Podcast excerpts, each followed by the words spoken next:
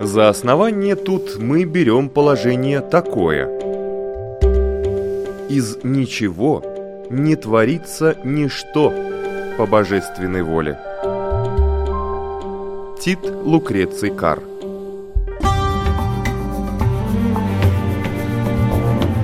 Дерзкие теории Смелые гипотезы Предположения, которые завтра могут стать аксиомами. Природа вещей на латвийском радио 4.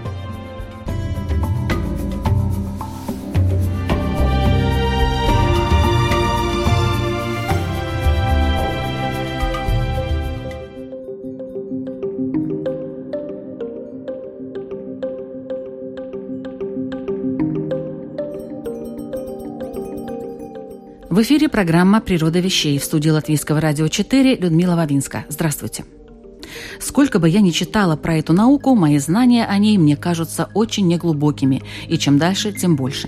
И дело здесь даже не в том, что надо внимательнее вникать в прочитанное. В ней описываются такие вещи, которые разум отказывается воспринимать. Многие ученые до сих пор сомневаются в ее основных положениях, а законы, по которым она, согласно экспериментальным данным, строится, на самом деле находятся вне логики реального мира, мира, который мы видим каждый день и который, кажется, знаем и понимаем очень хорошо.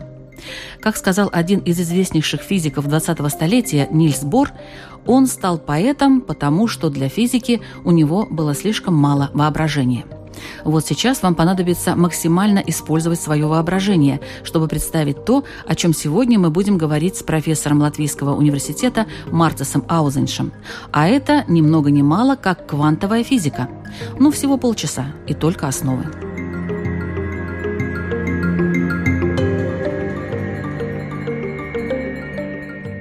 Для меня лично квантовая физика – это физика квантов, а кванты – это частицы. Вот то, что я знаю. А что вы расскажете? Что это такое квантовая физика? Ну, я думаю, что одним словом, на самом деле, очень сложно ответить, что такое квантовая физика, но то, что вы сказали, физика частиц, я бы это немножко как бы еще больше развернул. Квант – это некая порция. То есть я бы сказал, что это в каком-то смысле физика порций. И тогда, наверное, мы должны пояснить, откуда эти порции взялись и почему они так важны в квантовой физике. И, может быть, если начать немножко издали. Я думаю, что в физике вообще очень интересна одна вещь. Если в математике мы предполагаем, что все как бы может быть бесконечно маленьким, бесконечно большим, есть бесконечность, в физике мы тоже определенное время думали, что ситуация достаточно похожая, что вот скорость максимальная может быть бесконечно большой, наименьшая энергия может быть бесконечно маленькой, ну, как бы естественно. И тогда кто-то, конкретно Альберт Эйнштейн, открыл, что, например, есть самая большая скорость, больше которой ничего быть не может, скорость света, и возникла новая физика, теория относительности. Тут мы как бы в другом конце этого спектра. И мы думали, что вот если у нас есть наименьшая порция энергии, ну, например, световой луч, мы ставим полупрозрачное зеркало, делим пополам энергию. Ставим следующее зеркало, делим еще пополам. То есть как долго мы можем делить? Интуиция говорит, ну, наверное, бесконечно. Вот оказывается, нет. И в тот момент, когда мы понимаем, что есть наименьшая порция, которую дальше разделить невозможно, она вся или отразится, или вся пройдет через полупрозрачное зеркало, в тот момент возникла квантовая физика. Возникла она, как всегда, очень интересная, я бы так сказал. Недавно мы в этой же студии говорили про Макса Планка. И то, что Макс Планк и что его учитель в свое время говорил, что заниматься физикой неинтересно, потому что все уже практически открыто. И вот то, что еще не было открыто, чем Макс Планк решил э, заняться, было излучение черного тела. Это звучит немножко абстрактно, но давайте сделаем это более приземленно. Вот мы берем металлический объект, гвоздь, накаляем его в пламени, и он начинает быть красным, начинает светиться. Мы, как физики, хотим объяснить, что же там светится, какое будет там распределение по спектру, сколько там красного света, зеленого света и так далее. Кажется, абсолютно частный вопрос. И вот Макс Планк этот вопрос старался разрабатывать, как бы такой очень неинтересный, я бы сказал, скучная тема для большой физики. И оказалось, что он приходит к выводу, который абсолютно противоречит тому, что мы наблюдаем в природе.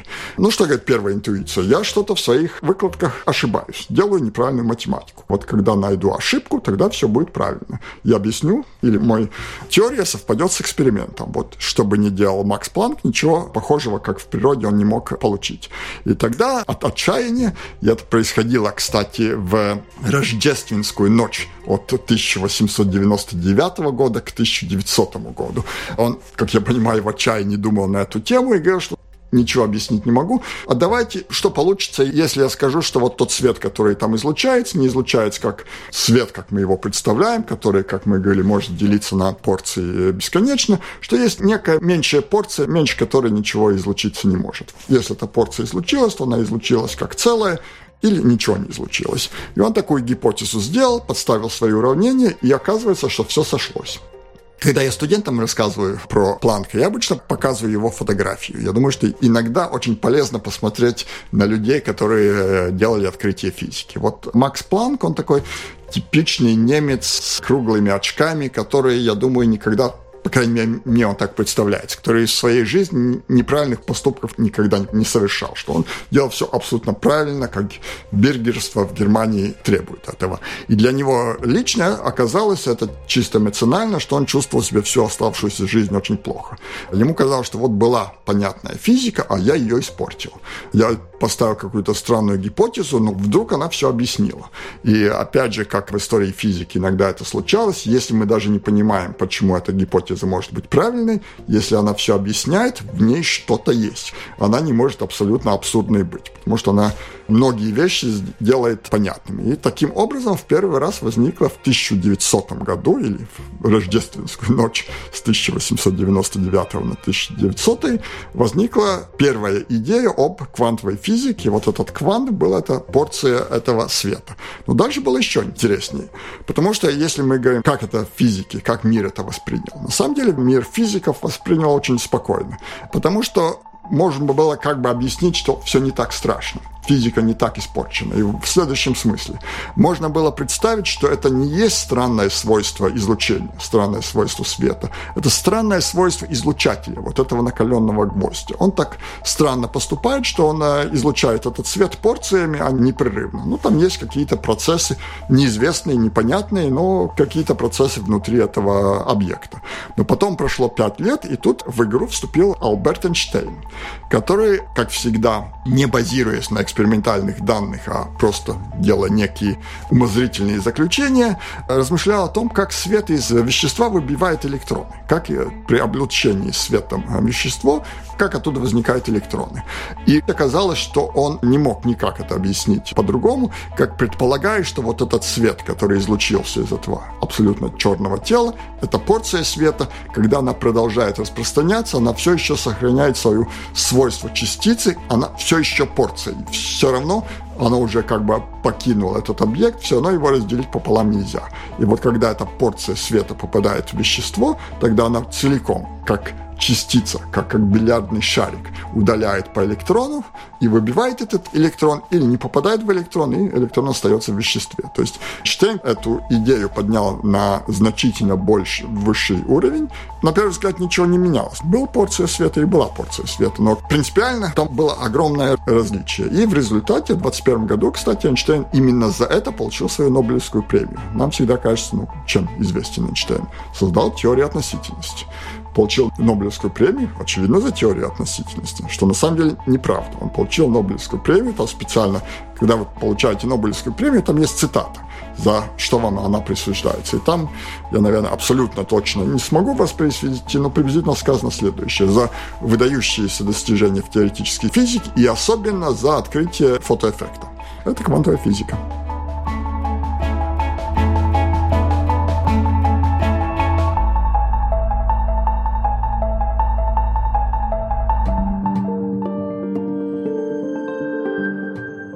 Наши современные представления об электроне говорят, что он является одновременно и частицей, и волной, поэтому описать его точную форму очень трудно, ведь в атоме он оказывается размазан по всей своей орбите вокруг ядра. Но ученые из Базельского университета смогли увидеть форму этой частицы. Для этого они использовали квантовые точки. Это наночастицы, которые состоят из полупроводников – они настолько малы, что внутри них возможно наблюдать различные квантовые эффекты. Квантовые точки обладают рядом свойств, среди которых способность запирать попадающие внутрь них частицы, например, электроны. Использовав эту способность квантовых точек, ученые Базельского университета заперли электроны внутри точек и наблюдали, как они ведут себя в разных магнитных полях. Таким образом, исследователи впервые смогли получить форму волновой функции электрона в квантовой точке размером менее нанометра. Это фактически и есть функция, показывающая нам, как выглядит частица на самом деле. Но на этом ученые не остановились. Они проанализировали, как внешнее поле влияет на волновую функцию электрона и выяснили, что тонкая настройка этого поля может менять направление движения и даже форму частицы.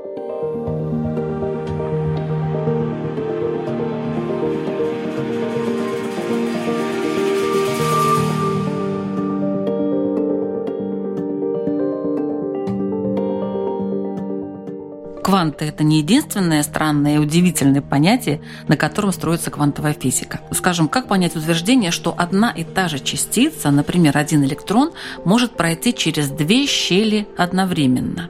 Более того, потом интерферировать Одна его часть, пролетевшая через одну щель, взаимодействует с другой частью того же электрона, пролетевшую через другую щель. Мы же в мире такого подобного не видим. Как это возможно? Хотя бы вот объясните на примере электрона. Недаром квантовая физика очень часто называет контринтуитивной или чего-то такого, что противоречит тому, что мы знаем и предполагаем из опыта нашего ежедневного, потому что если я буду вам утверждать, что вот кончится наша передача, я из этой студии выйду не в одну дверь, а сразу через две двери – вы скажете, ну, профессор, наверное, с ума сошел, по крайней мере, такого быть не может. Когда я вам утверждаю, что электрон вот именно это сделает, вы говорите, что, ну, если профессор говорит, что может быть так и есть. Очевидно, это требует некое пояснение. И в этом примере есть еще одно новое понятие в квантовой физике, которое утверждает, что маленький объект, квантовый объект, обладает дуализмом дуализмом частица и волна. То есть может одновременно быть частицей и волной.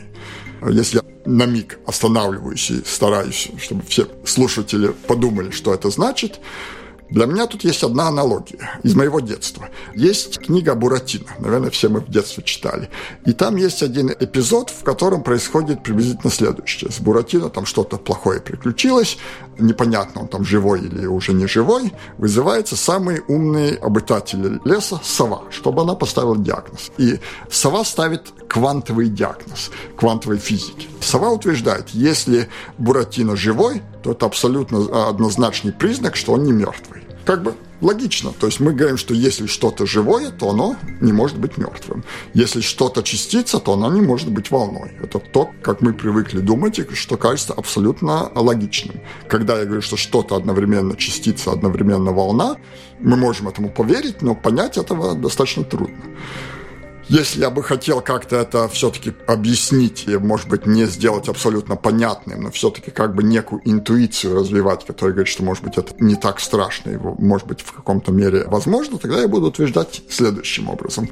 Квантовый мир — это есть некая реальность, которую мы не можем так пальцами потрогать, глазами посмотреть. Ну, электрон прямо никто не видел. Квант света тоже прямо никто не видел. Мы видим некие последствия этого. То есть это значит, что мы этот некий мир проецируем реагируем на какую-то макро наблюдаемую вещь и говорим, что вот поэтому мы знаем, что там внутри происходит. И тогда я, опять же, придумаю и предложу некую очень простую модель. Допустим, у меня есть некий цилиндр, такой длинный цилиндрический предмет. Вот у нас на столе лампа. И если я говорю, что вот я этот квантовый цилиндр потрогать, пощупать не могу, я могу только посмотреть, как он проявляется в макромире. Что в этом конкретном случае, какую тень он отбрасывает от лампы. Допустим, я его поставлю под лампой так, что он будет вертикально под лампой. Будет круг. Смотреть. Да, будет я... круг. Какой это объект, скажите? Вы скажете, это круглый объект. Ну, да. я вижу по тени. А потом его поверну на 90 градусов. Скажу, а какой это объект? Вы скажете, это продолговатый объект. Угу. Я скажу, а как же это может быть? Круглый не может быть продолговатым и наоборот. Я думаю, что аналогия с квантовой физикой очень похожая. В неких экспериментах мы делаем эксперимент так, что объект может проявиться как волна.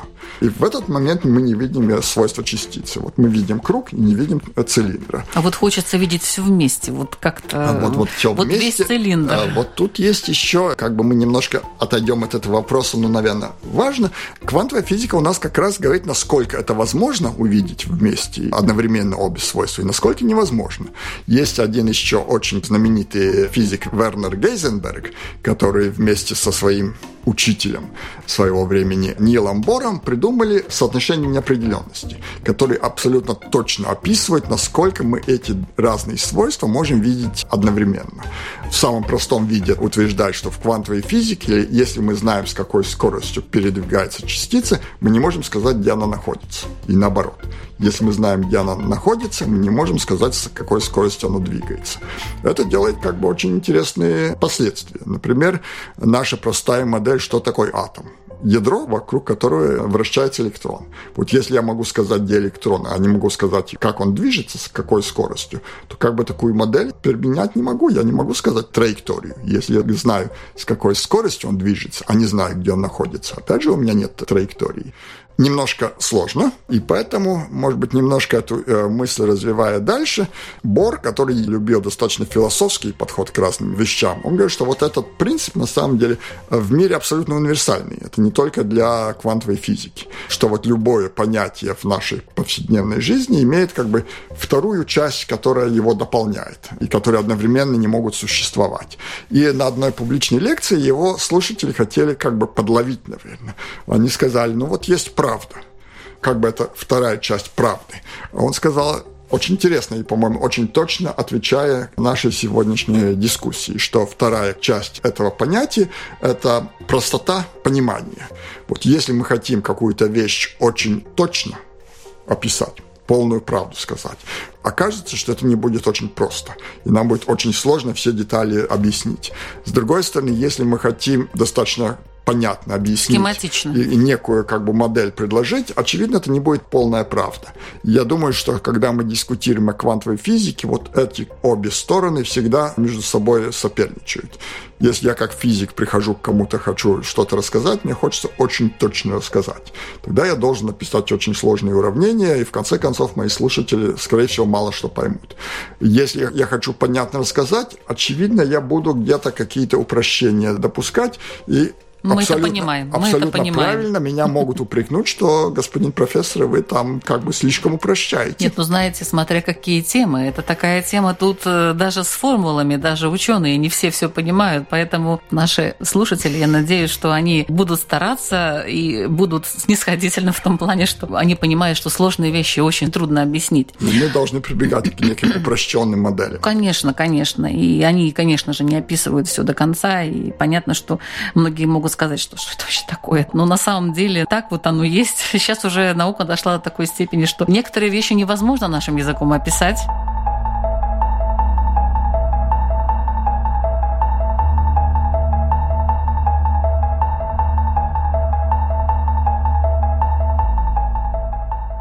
Международной группе ученых впервые удалось создать конденсат Бозе-Эйнштейна – Данная аномальная материя представляет собой квантовую жидкость или сверхтекучее твердое тело. Вещество состоит из бозонов, которые способны находиться в одном и том же квантовом состоянии. При сверхнизких температурах, как в космическом пространстве, бозоны демонстрируют уникальные квантовые эффекты, например, сверхтекучесть.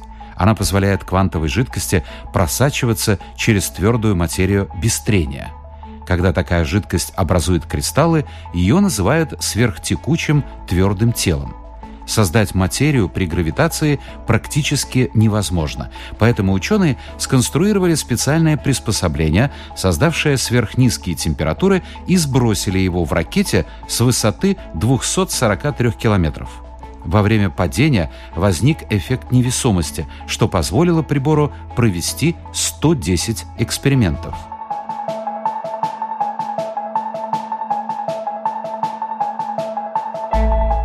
Квантовой физике есть еще более странные вещи, например, запутанные частицы. Они остаются связанными, даже если улетели очень далеко друг от друга, очень-очень далеко. Вот, скажем, мы измеряем некое свойство одной из частиц, и мгновенно изменяется свойство другой частицы – Да, на самом деле вот этот пример, который вы только что сказали, он есть часть огромной дискуссии между Бором и Эйнштейном. Дискуссии, которая проходила на протяжении всей их жизни.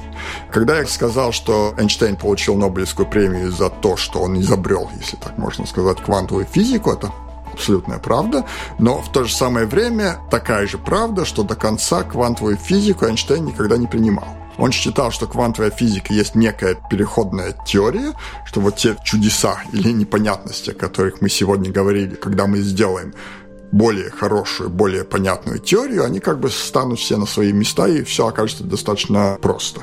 Что Бор возражал, и он сказал, что насколько мы бы и не старались, мы должны мириться с тем, что мир на уровне очень маленьких предметов, электронов и частиц, более сложный, чем нам кажется. И вот тот пример, Эйнштейн старался придумать некие мысленные эксперименты, он всегда был мастер мысленных экспериментов, которые приводили к его теориям, чтобы доказать, что квантовая физика плохая теория или неполная теория. И вот один из его экспериментов был, называется он парадоксом Эйнштейна Подольского Розена, и его суть приблизительно следующая. Допустим, у нас два электрона. И у электрона есть такое свойство спин, который может смотреть наверх и смотреть вниз. В школе про спин говорят, я не буду вдаваться под подробности, неважно, некое свойство, один электрон смотрит вверх, другой электрон смотрит вниз. А вот сейчас у нас есть некая пара электронов, которая возникает в неком процессе. И мы знаем, что они смотрят в противоположные стороны что они не могут смотреть в одну сторону. И сейчас вот Эйнштейн говорит, предположим, они улетели в разные концы Вселенной.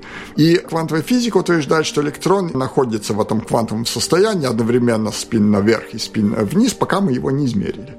Эйнштейну это ужасно не нравилось. Он говорит, что вот в одном конце Вселенной мы измеряем, куда смотрит э, спин электрона. Увидели, что он смотрит наверх.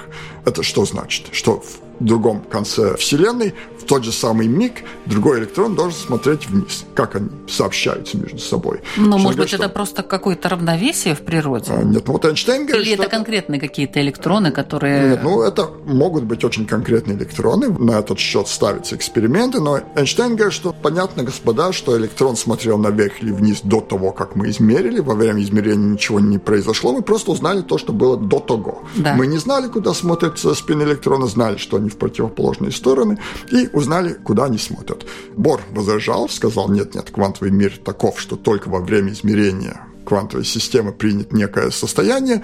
И, как мы понимаем, дискуссия достаточно такая схоластическая. Я говорю Откуда одно, квантовая система знает, что мы ее измеряем? Я говорю одно, вы предполагаете другую точку зрения, и мы можем тут вот таким образом, как вы задаете вопрос, я отвечаю, никуда не придем.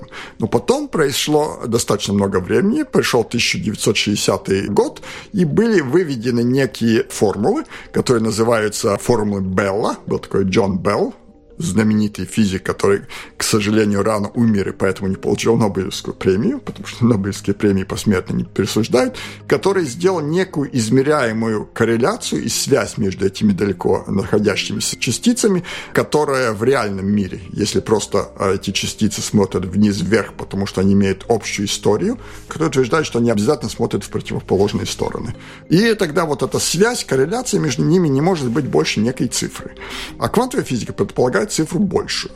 То, что я сказал, опять звучит достаточно непонятно. Я предложу вам очень простой, как бы не совсем точный, но пример, который, я думаю, об этом говорит. Вот если мой спин наверх, вниз, у меня два шарика. Один красный, другой синий. Я их вот за своей спиной как бы мешаю. Один в одной руке, другой в другой руке. И утверждаю, что вот когда вы спросите открыть мне одну из рук, что этот шарик там до открытия моей ладони одновременно красный и синий, и только во время открытия примет цвет, абсурдно звучит. Это просто то, что до того было. И вот когда я одну руку открыл, там шарик синий, мы однозначно знаем, что, ну, значит, в другой руке у меня красный шарик. Вот это классическая корреляция, то, что вот Эйнштейн говорит, что вот это так. Вот давайте это сейчас усложним немножко. У меня сейчас два кубика, игральных кубика, на которых там один, два, три, шесть написано. Один, опять же, красный, другой синий. Мы проделываем ту же самую операцию, вы просите меня открыть одну из рук, там красный кубик, вы говорите, в другой синий. Я говорю, ну, конечно. Ну вот я сначала красный кубик ставлю на стол и смотрим, что там наверху единичка. Тогда я вас спрашиваю, а вот когда этот э, другой кубик поставлю на стол, какая там будет цифра? Вы скажете, ну как получится? Эти вещи абсолютно не связаны. Вот в квантовом мире может оказаться, что сумма всегда, например, 7 Вот если тут была единичка, когда я открою второй, там обязательно будет 6. Если тут двойка, там будет 5. Такого быть не может. Они не могут между собой сообщаться. Оказывается, в квантовой физике именно это происходит. Вот эта корреляция больше, чем классический мир позволяет. И вот эту корреляцию можно измерять. Ну, не совсем в таком контексте, в таком варианте, как я рассказывал, там не шарики, там некие квантовые объекты, но эта корреляция оказывается больше. И это позволяет, если уже терминологию физики утверждать, что физика не локальна, квантовая физика не локальна, что вот эти частицы, которые я бесконечно далеко одно от другой, все еще остаются связанные. Вот это есть эти запутанные состояния, с которыми, кстати, кажется очень абстрактно, а оказывается очень практичная вещь, потому что мы в наши дни очень много говорим о квантовых компьютерах. Они еще не совсем работают, есть некие э, экспериментальные образцы, но мы на них возлагаем определенные надежды на будущее. Но никто не знает, как они работают на самом деле. Нет, не думаю. Пор. Почему? Знают я, уже? Я думаю, что абсолютно знают, как они работают. Другое дело, что мы должны вот создавать такие запутанные состояния, долго их сохранять, чтобы они не разрушались и так далее. Я бы утверждал, что там есть технические проблемы. Как это практически сделать? Ну, когда если нам удастся это сделать, у нас будет э, квантовый компьютер. И без этих запутанных состояний квантовый компьютер работать не может. Опять же, квантовый компьютер, если пару слов о нем, нам когда-то кажется, ну вот у нас там в моей молодости были компьютеры, которые работали медленно. Сейчас мы очень любим говорить, что вот мой мобильный телефон э, по мощности намного больше, чем бортовой компьютер станции Apollo, которая садилась на Луну, самые в то время мощные компьютеры. Мой мобильный телефон намного мощнее, чем то. Вот мы сделаем еще более мощный компьютер, квантовый компьютер. На самом деле неправда. То есть то, что может делать квантовый компьютер, классический обычный компьютер, компьютер просто не может делать. Квантовый компьютер может решать проблемы, которые простому классическому компьютеру не под силу. Например, как бы звучит немножко радикально, все мы пользуемся кредитными картами. И наш четырехзначный пин-код как бы наша самая большая тайна, которую мы никому не откроем. И не дай бог, кто-то сможет кредитные карты, пин-коды очень быстро взламывать. Есть некие теоремы классические математики, которые говорят, что это очень долго времени требуется, поэтому взломать практически невозможно. Квантовый компьютер такую проблему может решать мгновенно. То есть наша вся безопасность данных, шифровка данных, которые пин-код наш это самый низкий уровень, самая простая, обиденная проблема. Но шифровка данных э, в банках, стратегических данных и так далее, коммерческих данных, это основная проблема в мире, как сохранять данные. Все они шифрованы, и таким образом они сохранятся. Вот квантовый компьютер, вот эти способы шифровки должны радикально изменить, потому что если он будет работать, все те классические методы шифровки, кодирования данных будут очень легко взламываемы.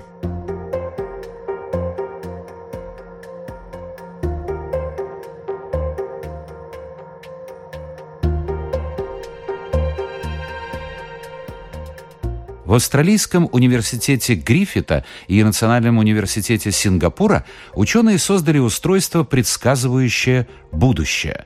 Физики создали фотонный квантовый процессор, рассматривающий сразу несколько сценариев будущего и предсказывающий, который из них наиболее вероятен.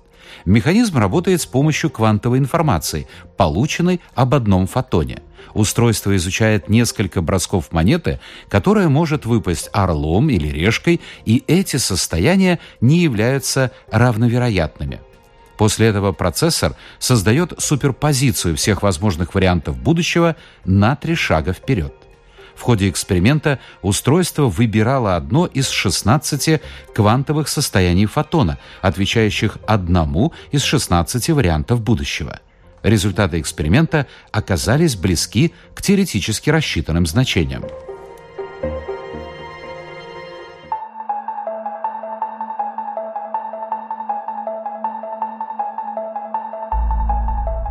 Что еще можно сделать с помощью квантовой физики? Вот так для простого человека, который даже не знает, что это такое. Вот у вас, я смотрю, на столе стоит мобильный телефон. У меня тоже стоит мобильный телефон. Наверное, мы уже не можем представить свою жизнь без мобильного телефона. Понятно, что без квантовой физики мобильного телефона просто бы не было.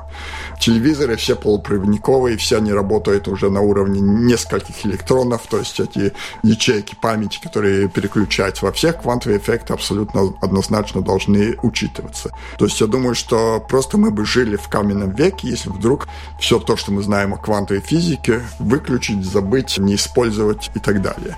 Ну, от самых-самых простых, вот мы как бы все привыкли, что у нас лазеры кругом. Мы там в лекциях пользуемся указательными палочками, слушаем или уже не слушаем CD, это как бы уже прошлое время, но тем не менее, чтобы слушать CD или DVD, смотреть фильмы, это ну, все операции еще медики используют лазер. Да, вот лазер абсолютно однозначно одно из не самых первых, но одних как бы мега открытий квантовой физики, как может лазерная генерация, как может лазерный свет возникать, потому что он абсолютно уникален и отличен от классического света, который у нас идет от ламп и так далее.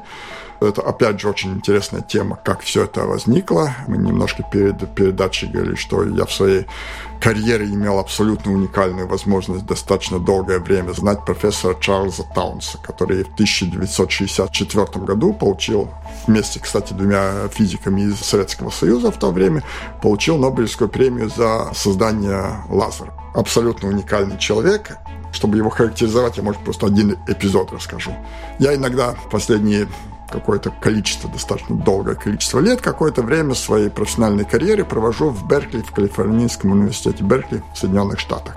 И профессор Таунс там был профессором, умер пару месяцев, не достиг столетнего возраста. И в один из моих, опять же, время, когда я там был, мой кабинет был рядом буквально с кабинетом профессора Таунса. И так как я его знаю много лет, и он очень рано приходит на работу, одно утро встречаю я его у дверей его кабинета, и как так, погодите, он работал до 100 лет? Да, он работал до 100 лет. И вот mm-hmm. разговор проходил, когда у него 99 лет. Это, мы вот это работоспособность. О, это еще не весь рассказ. И вот когда я его встречаю у дверей, и хорошо достаточно знаю, одно утро я так как бы очень прямо говорю, профессор Таунс, вам 99 лет, вы действительно каждое утро приходите работать. И он на меня посмотрел и ответил двумя фразами, обе запомню. Во-первых, он мне сказал, молодой человек. И если он был в то время, ну, приблизительно 40 лет старше меня, конечно, ну, я молодой, да, молодой человек. человек. Но вторая намного более важная. Он сказал, молодой человек, я не прохожу каждый день работать, я прохожу каждый день наслаждаться физикой. I'm coming to enjoy physics. Вот когда вам 99 лет человек, физик, говорит, что он до сих пор приходит на работу, чтобы наслаждаться тем, что он делает, чтобы получить от этого удовольствие и удовлетворение, вы понимаете, что жизнь произошла действительно очень удачно. На самом деле во всем. Его жена, которая именно столько же лет, сколько ему. Сейчас у нее уже за сто лет, она еще жива. То есть это была абсолютно уникальная пара. Он дожил практически до 100 лет, она прожила. Она тоже физик. Она не физик, она жена профессора, я бы так сказал. Написал очень интересную и красивую книгу про их совместную жизнь. Профессор Таунс написал очень интересную книгу «Как возник лазер», то есть такая как бы свои размышления о жизни, о всем. Так что, во-первых, я думаю, что квантовая физика уникальна и в том, что в наше время многие из тех, которые ее создавали, были, по крайней мере, для людей моего возраста, моими как бы современниками. Кого-то из них была удача нам встретить прямо и лично знать, про кого-то читать, но это для всех нас, все они для нас живые люди, которые делали какие-то вещи, совершали какие-то ошибки, сделали какие-то открытия, которые изменили, как мы думаем о мире и как мы практически живем в мире. Вот наши мобильные телефоны был пример тому, поэтому я думаю, что это абсолютно уникальная ситуация.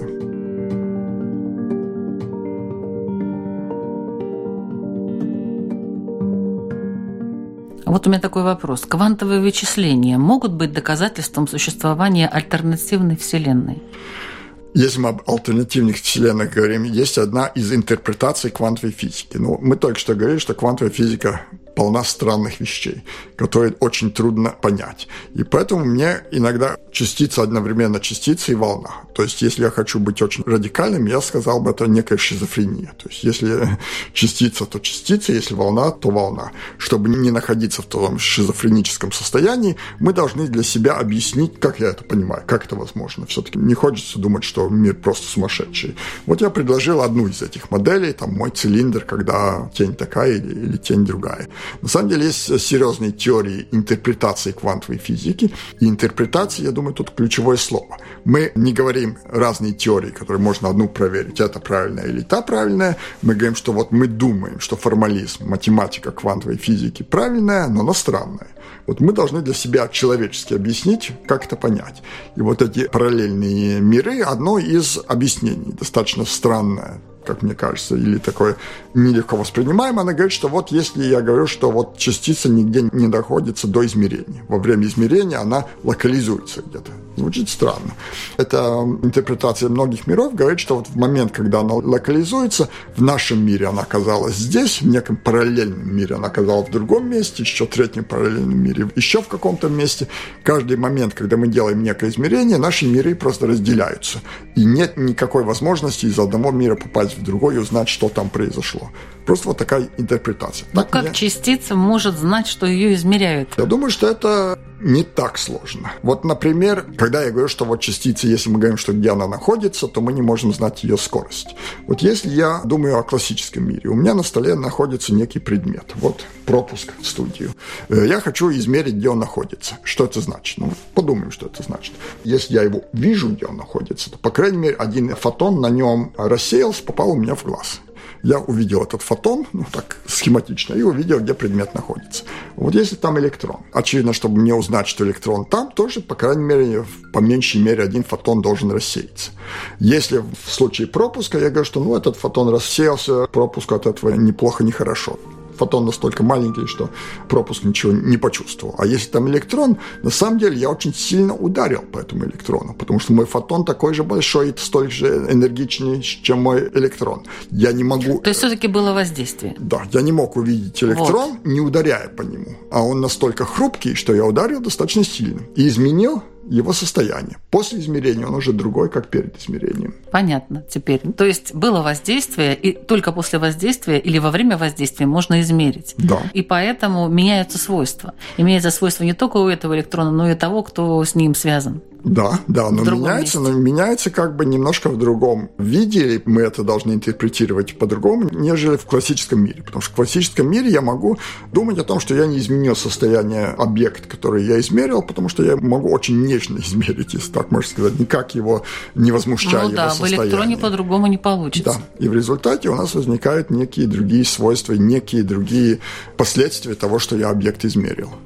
Хотя Эйнштейн, Эйнштейн это тоже очень нравилось, но есть известное, одно из его, может быть, не самых известных, но одно из высказываний. Вот я, когда говорю, что вот я посмотрел на этот объект, то есть увидел фотон и изменил его состояние. Эйнштейн говорит, что вот я как-то не могу поверить, что мир изменится в зависимости от того, мышь на электрон посмотрела или не посмотрела. Как всегда, эти цитаты могут быть не совсем точные, но я думаю, что суть они очень точно передают. Но вот есть же такое деление физиков на антических теоретиков и эпистемических теоретиков. Я бы это больше... Вы к кому относитесь? Э, я бы сказал так, что, во-первых, то, что вы разделили, это немножко больше относится к философам. Но то, что вот думая о квантовом мире, мы на самом деле без философских концепций обойтись не можем, поэтому мы можем думать, например, вот эти волновые свойства. Есть такое понятие, как волновая функция, которая описывает. Вот это что-то реальное, которое действительно вот, существует. Вот это как раз говорят об этом антические да, теоретики. И у нас есть это просто наше знание, которое есть вот эпистемология, понятия о знаниях. Вы к чему и, относитесь? К каким? А, я думаю, к физическим, которые я, понимаешь, что я это физическое? отношусь к тем, которые думают, что есть реальная физическая mm-hmm. реальность, волновая функция, и эти свойства квантовой физики, что это не просто наше описание, что мы знаем об объекте, а это действительно то, что присуще самому объекту, и наша задача понять, описать, если хотите использовать для каких-то практических наших целей. Но это, опять же, из сферы интерпретации, и никому в мире я не смогу доказать, что моя точка зрения лучше, чем те, которые думают, что это наши знания об этом, этом объекте, это есть интерпретация квантовой физики.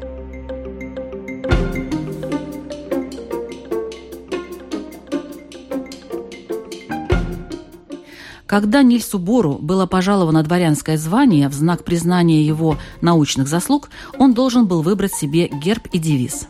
Видя глубокие аналогии между восточной философией и представлениями той науки, которой он посвятил жизнь, Бор выбрал символ тайцзи, выражающий взаимосвязь между противоположными первоначалами – инь и ян, а в качестве девиза – латинскую фразу «contraria sunt complementa» – противоположности дополняют друг друга.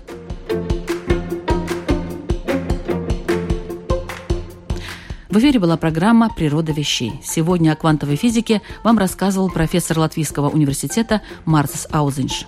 Программу к эфиру подготовила Людмила Вавинска, компьютерный монтаж Ингриды Беделе, музыкальное оформление Кристина Золотаренко, текст о свершениях ученых в области квантовой физики читал Александр Алексеев. А в следующей программе «Полезные ископаемые. Откуда они берутся?» Много ли их на планете Земля? Как богатство латвийских недр оценивают местные ученые-геологи? И где в Латвии можно найти золото? Не забудьте, эфир через неделю в 3 часа дня.